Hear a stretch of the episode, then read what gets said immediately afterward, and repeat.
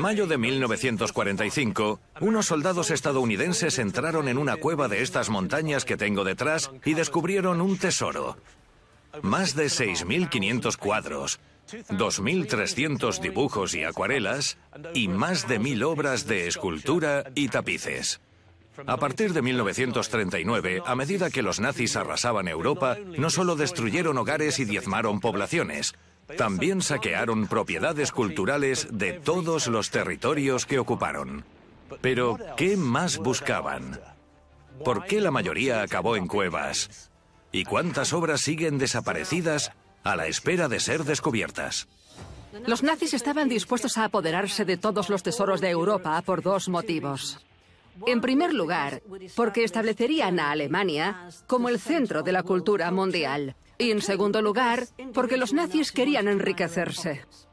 Fue el mayor robo de arte que ha vivido el mundo. Lo sustrajeron de toda Europa y no se sabe cuántas obras de arte llegaron a acumular. Los Hombres de los Monumentos fue una organización internacional cuya misión fue viajar por Europa y el sudeste asiático y recoger la gran cantidad de tesoros, obras de arte y objetos que habían saqueado.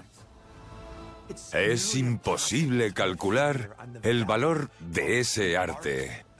El oro, las reliquias que robaron los nazis equivaldrían a decenas de miles de millones o más.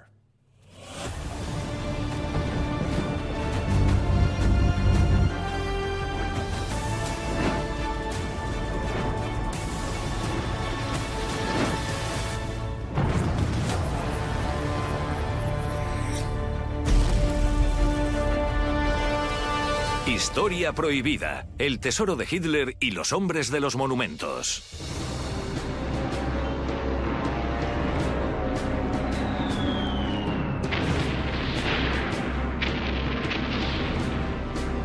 Entre 1939 y 1945 se desencadenó el conflicto más mortal de la historia de la humanidad, la Segunda Guerra Mundial. Sin embargo, bajo las bombas y entre los ejércitos en movimiento, se lidiaba otra batalla que tal vez se haya ignorado a menudo. La lucha por evitar que los nazis robaran los tesoros culturales de Europa. En 1943, los saqueos nazis habían alcanzado tal magnitud que los aliados crearon una división especial para combatirlos. Eran conocidos como los hombres de los monumentos. Constaba de unos centenares de hombres que lideraban un grupo de directores de museos, comisarios y expertos en arte que fueron contratados para funciones militares. La descripción de su trabajo era simple salvar toda la cultura europea que pudieran durante la guerra.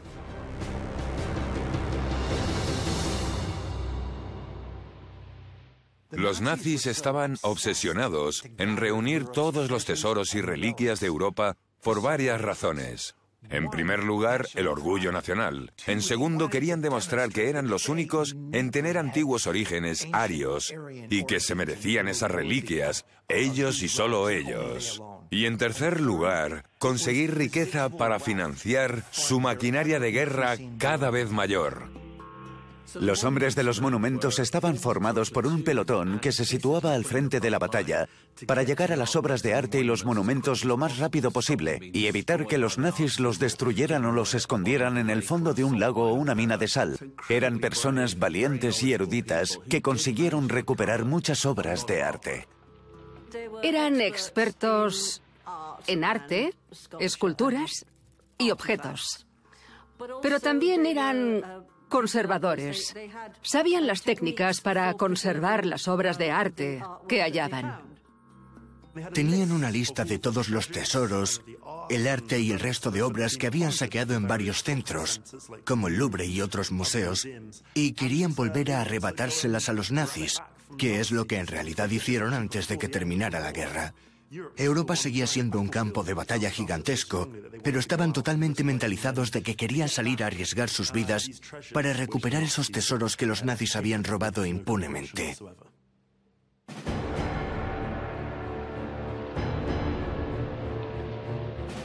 Cuando terminó la guerra, quedó patente la magnitud de los tesoros de Europa que habían expoliado los nazis. La gran pregunta era, ¿dónde los habían ocultado? Se encomendó a los hombres de los monumentos una nueva misión, encontrarlos. La búsqueda de respuestas los llevó hasta los Alpes austríacos, a las profundidades de las minas salinas de Altaussee, donde los hombres de los monumentos dieron en el clavo. Descubrieron que los nazis utilizaron este conjunto de minas, que abarcaban unos 60 kilómetros por dentro de la montaña, para almacenar algunas de las obras de arte robadas más preciadas. Su ubicación es remota y es difícil llegar, pero voy a reunirme con un guía de montaña local, Mark Unterberger, para que me ayude a desentrañar los secretos de las minas.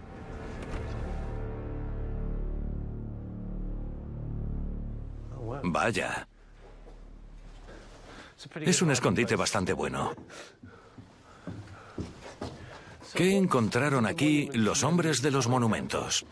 Encontraron la mayor o una de las mayores colecciones de arte durante la Segunda Guerra Mundial, ya que en ese periodo escondieron aquí en la montaña 7.000 cuadros, esculturas, documentos, oro y algunos objetos. Fue una colección enorme.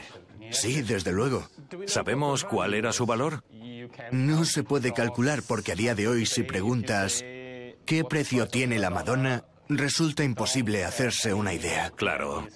¿Y de qué tipo de artistas estamos hablando? Quiero decir, eran... Todos los grandes artistas, como Rubens, Miguel Ángel, Van Gogh, Rembrandt, Van Eyck, lo más importante que encontraron fue el altar de Gante.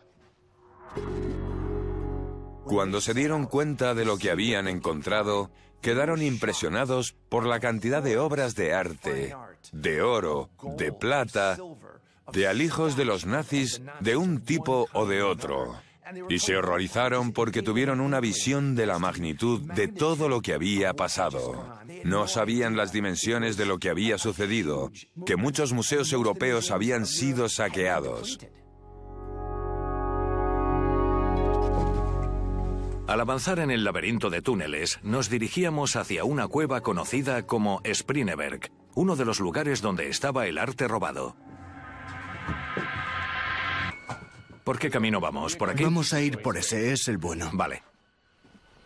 Ahora, a 700 metros de profundidad en la montaña, estamos llegando a una de las ocho salas de almacenamiento, llamada Sprineberg, y ya se observan las construcciones de madera. Sí. Empezaron a construirlo todo en el interior de la montaña en el verano del 43. Y en el invierno del 43 llegaron los primeros cuadros a la montaña. Ya, vale. Entonces esta es la zona donde estaban los cuadros y las obras de arte. Exacto. Pero no solo es esta zona de aquí delante, es toda la cámara en la que estamos. Ah, sí, vaya, fíjate en esto. Para construir todo en la montaña necesitaron más de 1.200 metros cúbicos de madera. Ya, para asegurar los túneles. Exacto. ¿Y qué pone aquí? Borschisch, mi alemán no es muy bueno. Lo que pone es que significa atención, mármol, no dejar caer. Y si abrimos la caja, podemos ver por qué no se debía dejar caer. ¿Qué es? Se trata de una bomba que cayó sobre Linz durante la Segunda Guerra Mundial y que no explotó. El Gauleiter pensó destruir todo el arte que había en la montaña durante los últimos días de la guerra. Entonces es una bomba que no explotó. Exacto. Bien. ¿Y el motivo por el que tenían estas bombas aquí era por si los aliados descubrían las obras de arte, pretendían hacer que todo explotara? Así es. Antes de que lo descubrieran, los nazis decidieron que si el Tercer Reich desaparecía, desaparecería con todos los objetos de valor y también con el arte. Entiendo. Así que si los nazis no lo tenían, nadie lo tendría. Exacto. Vale, vamos a bajar la tapa con cuidado. Los hombres de los monumentos trabajaron estrechamente con los equipos de inteligencia y pudieron hablar con residentes desplazados y desvelar información sobre lo que se había escondido y dónde, porque trasladar tal cantidad de material a las minas, sellarlo y construir las fortificaciones necesarias requiere mano de obra. En algunos casos, los hombres de los monumentos consiguieron esa información hablando con los residentes.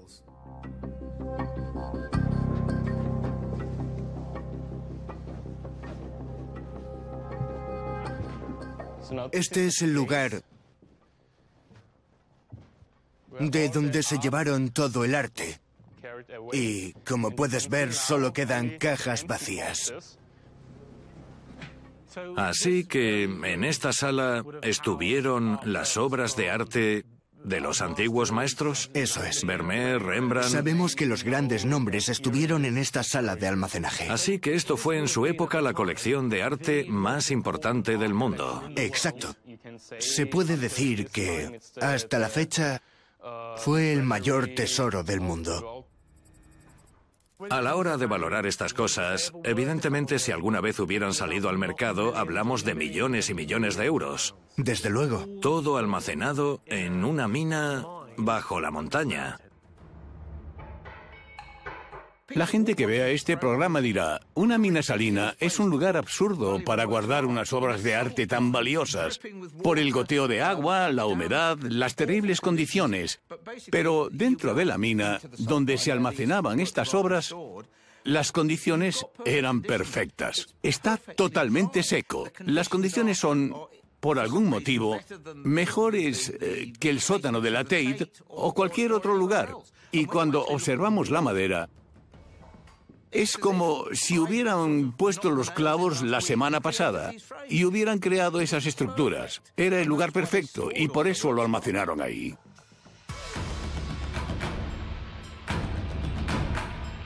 El plan de Hitler para mantener todas estas obras de arte conservadas en condiciones tan excelentes finalmente benefició a los hombres de los monumentos y una gran cantidad de lo que se recuperó ahora puede verse en museos de todo el mundo. Pero no eran solo cuadros escondidos en cámaras como esta. Los nazis habían guardado muchas propiedades robadas en estas minas, desde esculturas hasta colecciones de monedas e incluso oro. Recuerda un poco a la escena de En busca del arca perdida, cuando descubren todas las obras de arte escondidas. Era este, este era el lugar. Ahora mismo estamos donde se rodaron las películas que has visto. Aquí es donde ocurrió todo. ¿Y cuál dirías que fue la obra de arte más famosa que se guardó aquí abajo? Hubo muchas obras de arte famosas en esta montaña, pero una de las más importantes fue la Madonna de Miguel Ángel y también el altar de Gante. Se puede decir que fueron las dos más importantes. ¿Alguna se dañó o se conservaron bien? No, la mayoría de lo que hubo aquí en la montaña se conservó en buenas condiciones. No lo encontraron todo aquí en las montañas, no el 100%. Solo pequeñas obras o una parte minúscula de arte se perdió. Pero no saben si fue por el transporte hasta aquí, a la mina, en la mina, o si los soldados, los estadounidenses, se las devolvieron a su propietario. ¿Lo que dices es que cabe la posibilidad de que todavía haya algún tesoro aquí abajo? Los habitantes de Altausi dicen que puede quedar todavía alguna obra de arte en la mina y que si alguien la encuentra ya sabes lo que significa. ¿Que, ¿Que se la puede quedar? No sé si es así si encuentras algo, pero bueno, yo no suelo estar aquí. Claro, sí. Deberíamos buscar, ¿no?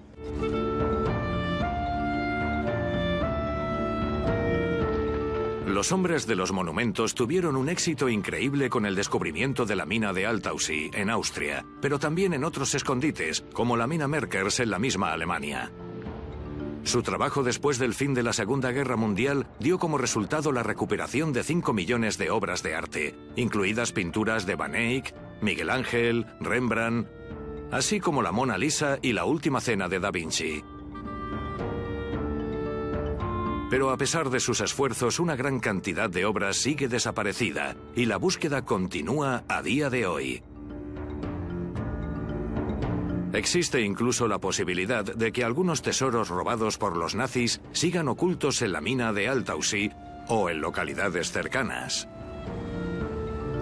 Pocas personas conocen la historia de la zona mejor que un historiador local llamado Hans Fuchs.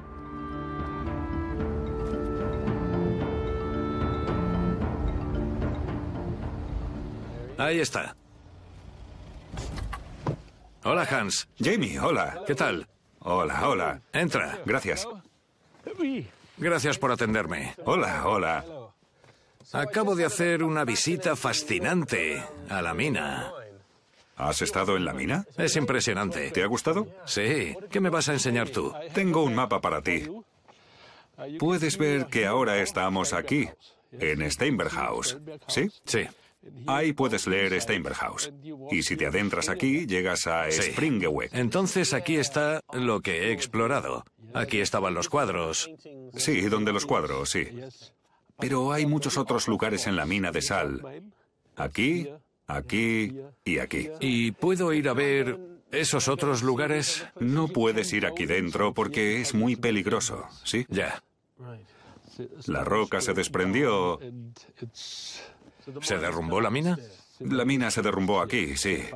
Pero esta era una sala pequeña, como puedes ver. Ya. Pero hay otras más grandes. ¿En serio? Encontraron algunos lugares que estaban llenos de obras de arte. ¿De verdad? Sí.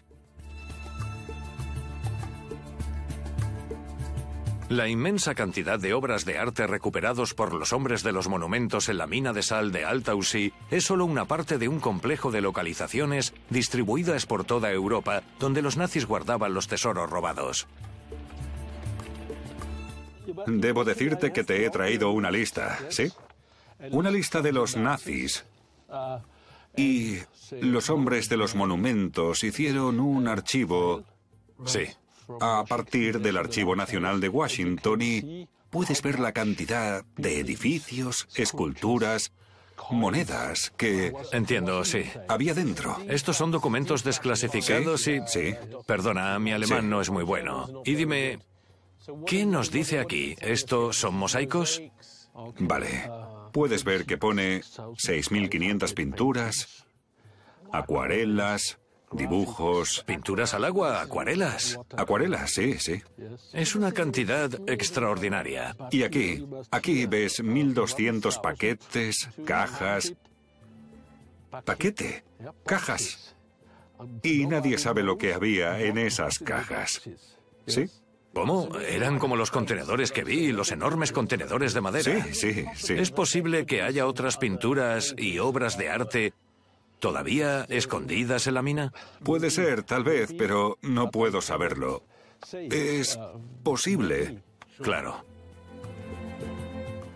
Los hombres de los monumentos tuvieron un gran éxito. Creo que se sorprendieron de su propio éxito. Tenemos fotografías de ellos posando junto a obras de arte clásicas, posando junto a montones de lingotes de oro tan altos como ellos.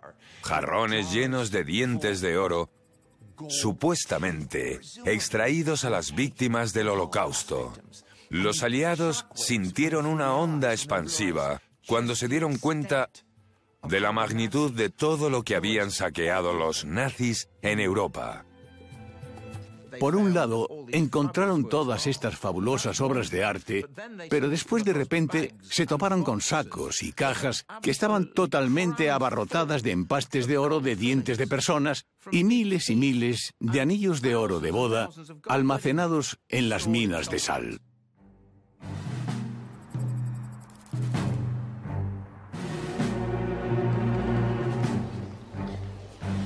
Sin embargo, Hitler no solo iba tras el arte. En este museo que tengo ante mí hay varios objetos que robaron los nazis. El Palacio Hofburg de Viena se utilizó para almacenar arte saqueado, pero también albergaba tesoros de su propiedad. Hitler quería construir su tercer Reich basándose en unos fuertes cimientos culturales del pasado, y por eso los nazis también buscaron reliquias. Algo de lo que Himmler sabía mucho. Y un objeto en concreto atrajo su atención. Y este es ese objeto.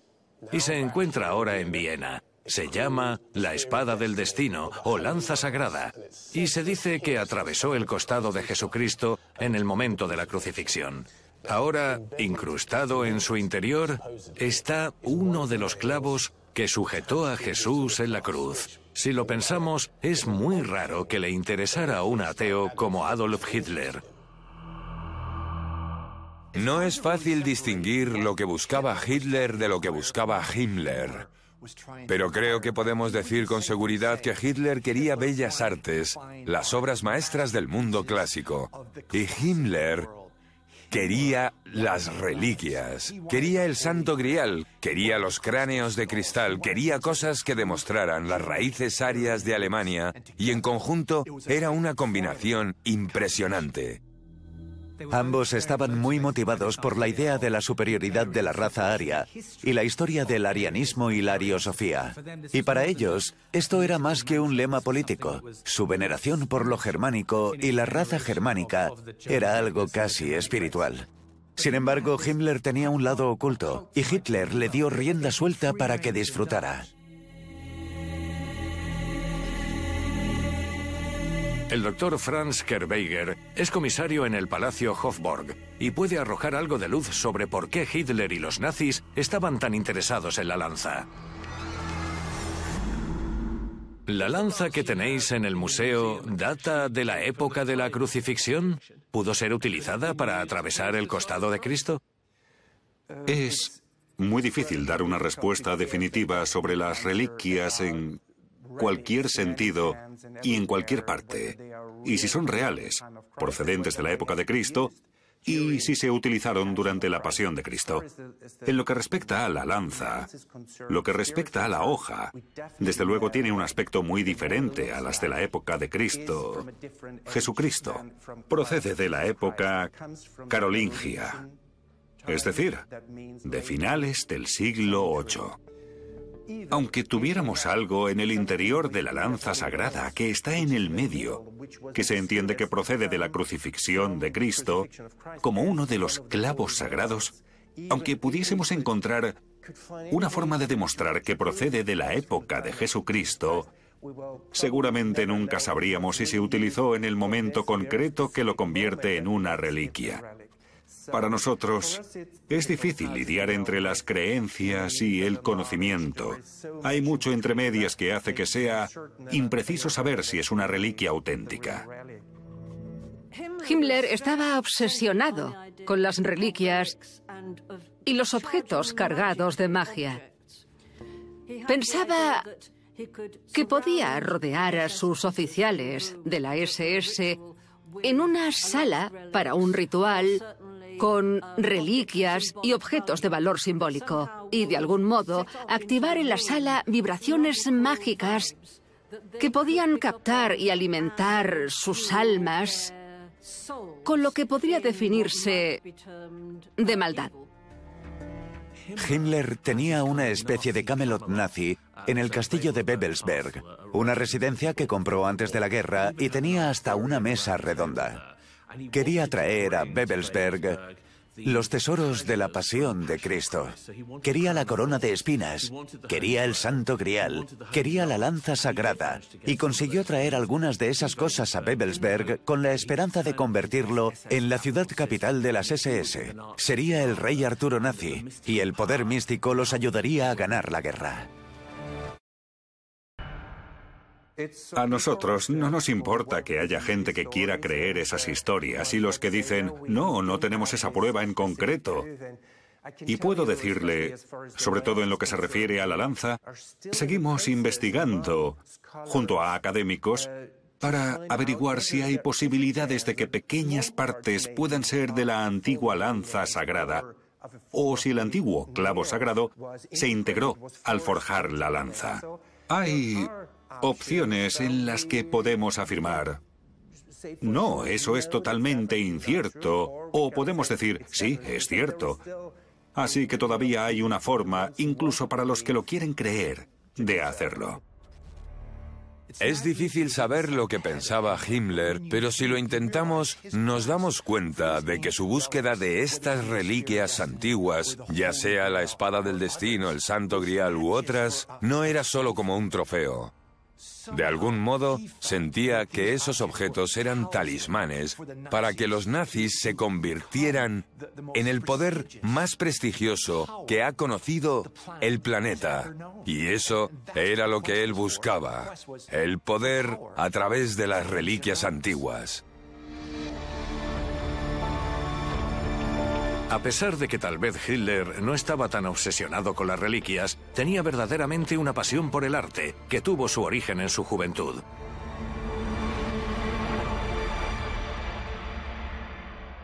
Se sabe que el joven Adolf Hitler no consiguió entrar en la Academia de Artes de Viena que tengo detrás de mí. Al parecer se le daba muy bien dibujar edificios, pero personas no tanto. Sin embargo, eso no lo frenó a creer en él como un conocedor del arte, y por eso cuando subió al poder en 1933, sus preferencias artísticas se convirtieron casi de inmediato en ley. Esto se hizo más evidente en los festivales de arte que se celebraron en Múnich a partir de 1937. La gran exposición de arte alemán fue una enorme muestra de trabajos aprobados por Hitler de soldados idealizados y paisajes, hasta mujeres alemanas. A pocas calles de distancia, la exposición de arte degenerado hizo lo contrario. En ella se invitó a la gente a pasar y a reírse del arte abstracto moderno, un arte que a Hitler no le gustaba. Él quería el material bueno, como lo llamaba. Quería a los maestros antiguos, las obras más valiosas, y quería adquirirlo del territorio que se apoderaba. Checoslovaquia, Polonia, Francia. Quería traer a todos los maestros a Alemania para poder tenerlos. Pero lo demás, el arte degenerado, tenía que destruirse. Entonces se dieron cuenta de que también había dinero ahí y que podían venderlo. Muchas obras de arte se destruyeron y otras se vendieron. La gran pregunta es, ¿de dónde procedía todo este arte? La respuesta es que se robó de galerías de arte alemanas y de museos. En 1938, Austria se incorporó al Reich y el régimen pudo disponer de más arte, así que los nazis se adueñaron de él. Se estableció el Instituto Reichsleiter Rosenberg básicamente para coordinar el traslado de todas las obras de arte de Europa hasta Alemania. A medida que los nazis se desplazaban de un país a otro, llevaban a cabo un saqueo masivo de museos y bibliotecas. Fueron a por cosas insólitas, como campanas de iglesia. Se llevaron todas las vidrieras de la Catedral de Estrasburgo. Museos, como el Louvre, intentaron esconder sus obras de arte antes de que llegaran los nazis, que tenían a personas que iban a buscarlas y las llevaban hasta Alemania.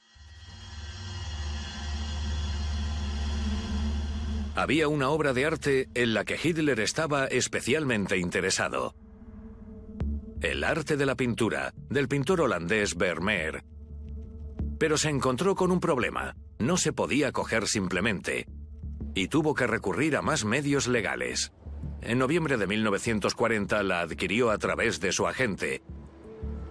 Algo que conoce bien el experto en arte, Konrad Kramer. Bueno, aquí está. El famoso Vermeer.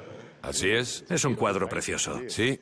Y después de todo está en una sala muy pequeña, curiosamente. Lo podrían haber puesto en uno de los vestíbulos grandes. Sí. Pero bueno, es aquí donde está. Y, al parecer, fue uno de los cuadros preferidos de Hitler. Y mucho más que eso, era su cuadro preferido. Y estaba tan obsesionado con él desde su juventud que escribió sobre él, habló sobre él y cuando llegó el momento descubrió que no podía robarlo. Normalmente lo habría robado sin piedad, sobre todo aquí en Viena, a las familias judías, pero era un cuadro que no estaba en posesión de una familia judía. Era adinerada, una familia noble austríaca de clase alta. Los Chernins, y los Chernins eran, para ser franco, bastante duros de someter, porque tenían mucho dinero, eran ricos y poderosos, así que costó convencerlos para que vendieran este cuadro. ¿Sabemos cuánto pagó por él? Bueno, actualmente serían unos 5 millones de euros, más o menos. ¿Y estaba en la colección privada de Hitler? Pues como todos sabemos, acabó en Altaussee, en la mina. estaba pensado que fuera una de las obras más eminentes del Museo del Führer. Sin embargo, el cuadro de Vermeer fue una excepción importante. A medida que se desencadenaba la guerra y los ejércitos de Hitler barrían Europa, robaron arte en países como Polonia, Francia y Bélgica. Los nazis desvalijaron las galerías y las colecciones privadas de Europa a una escala sin precedentes. Y a finales de la guerra habían robado millones de obras de arte, desde cuadros hasta esculturas. Algunas llegaron a manos privadas de líderes nazis, pero la mayoría estaba destinada al Museo del Führer de Hitler en Linz. Evidentemente, los nazis robaban obras de arte que pertenecían a judíos y después los dueños eran llevados hasta campos de concentración y se podían quedar fácilmente con sus obras, pero además iban a por el arte sabiendo dónde estaba. Después de todo, muchas de estas obras estaban catalogadas, sabían que existían, así que iban a buscarlas, interrogaban a la gente, irrumpían en los museos, en casas y bibliotecas privadas y las saqueaban.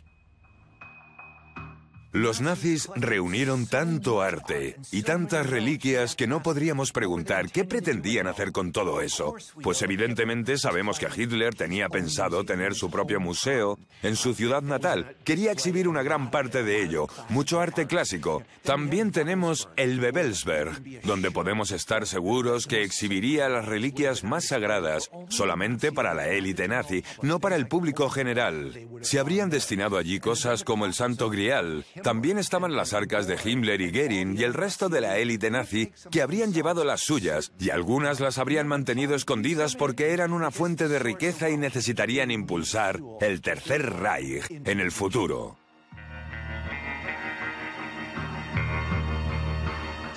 Háblame de la importancia que tenía el Museo del Führer para Adolf Hitler. Yo diría que era su plan desde la juventud, desde que era joven, y siguió con su plan hasta el final.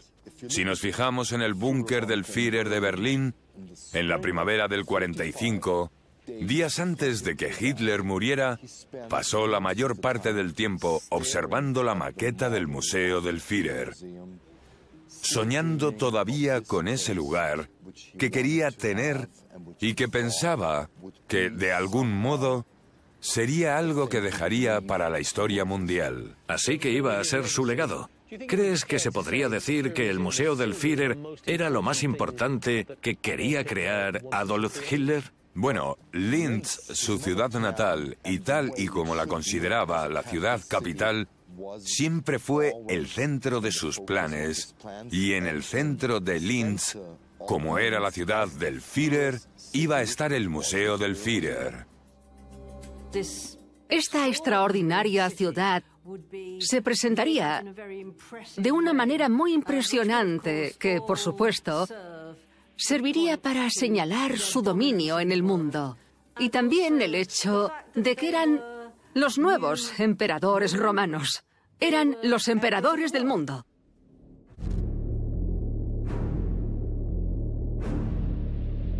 El 7 de mayo de 1945, Alemania se rindió y la guerra en Europa concluyó. Pero mientras los victoriosos aliados lo celebraban, quedaba una gran cuestión pendiente. ¿Qué había pasado con todo el arte que habían robado los nazis? Así que se encomendó una nueva misión a los hombres de los monumentos, encontrarlo.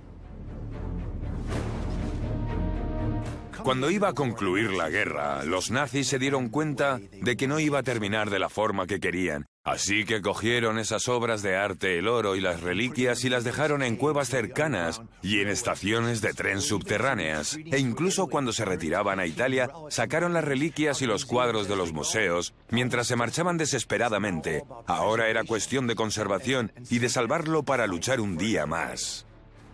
Al final de la guerra estaba claro que todo este arte y toda esta riqueza no podía permanecer en Berlín donde lo descubrirían, así que se envió fuera de Berlín, se trasladó en camiones y se enterró en minas de sal de Alemania. La intención era que se quedara ahí para poder recuperarla si los alemanes ganaban la guerra, o mantenerla oculta a los aliados si los alemanes perdían.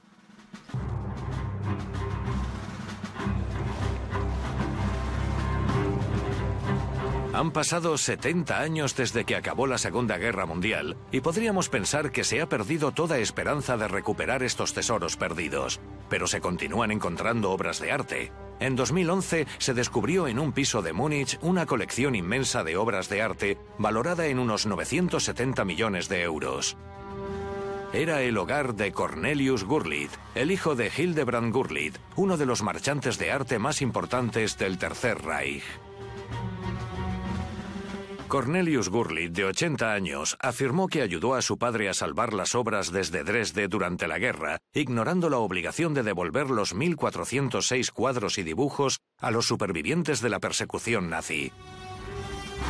He quedado para hablar con el escritor y periodista Stefan Koldehoff para saber más sobre cómo salió a la luz la colección de Gurlitt. Bueno, Stefan, ¿podrías decirme cuál fue el papel de Hildebrand Gurlitt durante la guerra? Hildebrand Gurlitt fue uno de los principales marchantes de arte que trabajó con Hitler de dos formas. Una de ellas fue que en 1937 y 1938 los nazis sacaron muchas obras de arte de museos alemanes e iban a venderlos, no a destruirlos. Los iban a vender para conseguir dinero para la guerra. Y Hildebrand Gurlitt fue uno de los cuatro marchantes que tenía que vender miles de obras de arte a marchantes de arte de otros países. En segundo lugar, Hitler tenía pensado fundar un gran museo, más grande que el Louvre de París o que cualquier otro museo del mundo. Y para ello también necesitaba obras de arte. Así que cuando los nazis invadieron países como Francia o los Países Bajos, o Bélgica o Polonia, también estaba ahí activo Hildebrand Gurlitt para robar, extorsionar o también comprar obras de arte que tenían como fin estar en el futuro Museo de Linz en Austria. ¿Y se recuperaron todos los cuadros cuando acabó la guerra? No, sigue habiendo muchas familias, muchas familias judías que todavía buscan lo que les perteneció en su día. Muchas, muchas obras no volvieron a aparecer, ni en mercados ni en colecciones privadas. Evidentemente, algunas de ellas se destruyeron durante la guerra o después de la guerra cuando se saquearon a otras personas. Pero no, creo que al menos la mitad de esas obras salieron a la luz después de la guerra. En 2010 se encontró a Cornelius Gurlitt con 9.000 euros en la cartera. No estaba casado, no recibía una pensión, no tenía trabajo y se llevó a cabo una gran labor de investigación. Registraron su piso en Múnich y encontraron unas 1.600 obras de arte almacenadas en su piso. Muchas de ellas se las robaron los nazis a los judíos y a distintas fundaciones de arte de toda Europa. Obviamente, Todavía hay muchas obras desaparecidas que no se han recuperado. Supuestamente hay cientos, si no miles de colecciones privadas que poseen obras de arte robadas.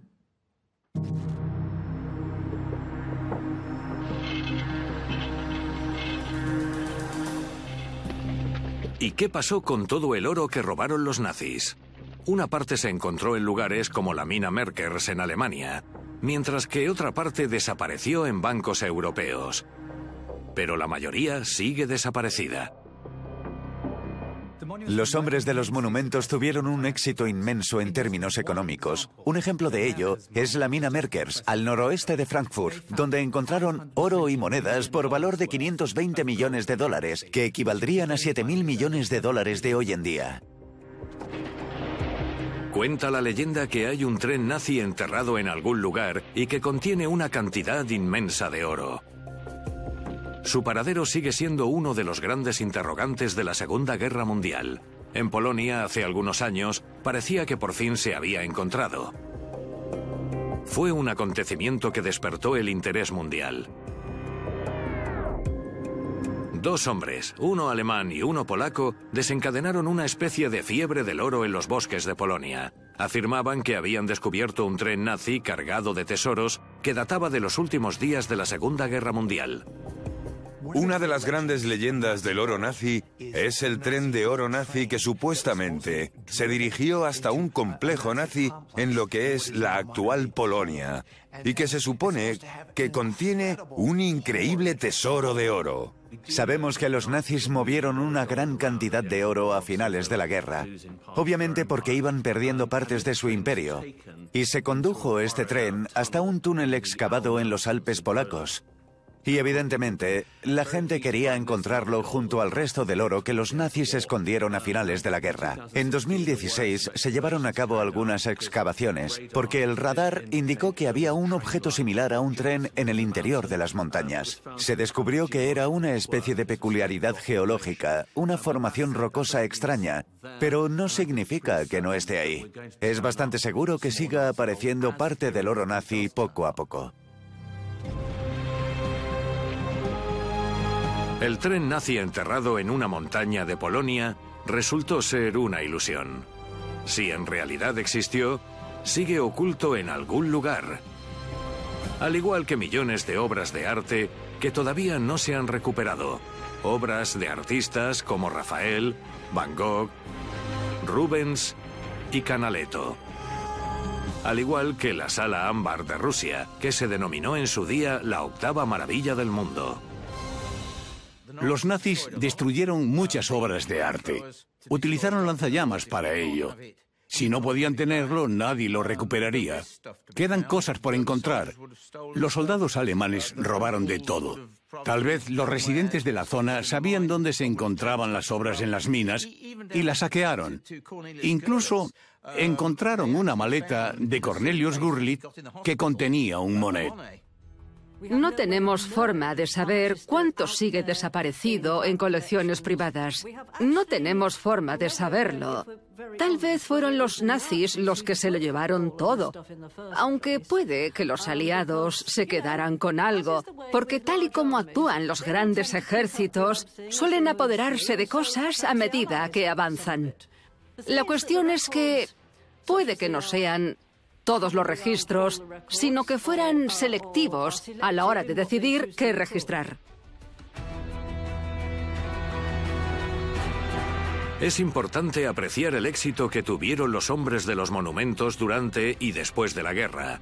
Siguieron el rastro, localizaron y recuperaron más de 5 millones de artículos de arte y culturales robados por Hitler y los nazis. Su papel a la hora de conservar los tesoros culturales no tiene precedentes. La historia del arte nazi y su botín no ha terminado en absoluto.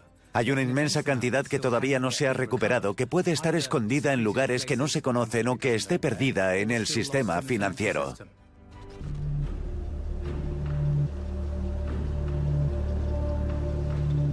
El legado de la Alemania nazi se puede ver en huellas en el paisaje, en cementerios diseminados en cada ciudad, pueblo, aldea del mundo y tal vez supongo más sutilmente en las grietas de las galerías de arte de Europa, donde estuvieron colgados los cuadros más importantes de la historia. El robo de arte fue un crimen cultural nunca visto, pero ojalá que se vaya recuperando cada vez más y que las próximas generaciones puedan volver a disfrutar de él. Nos vemos pronto.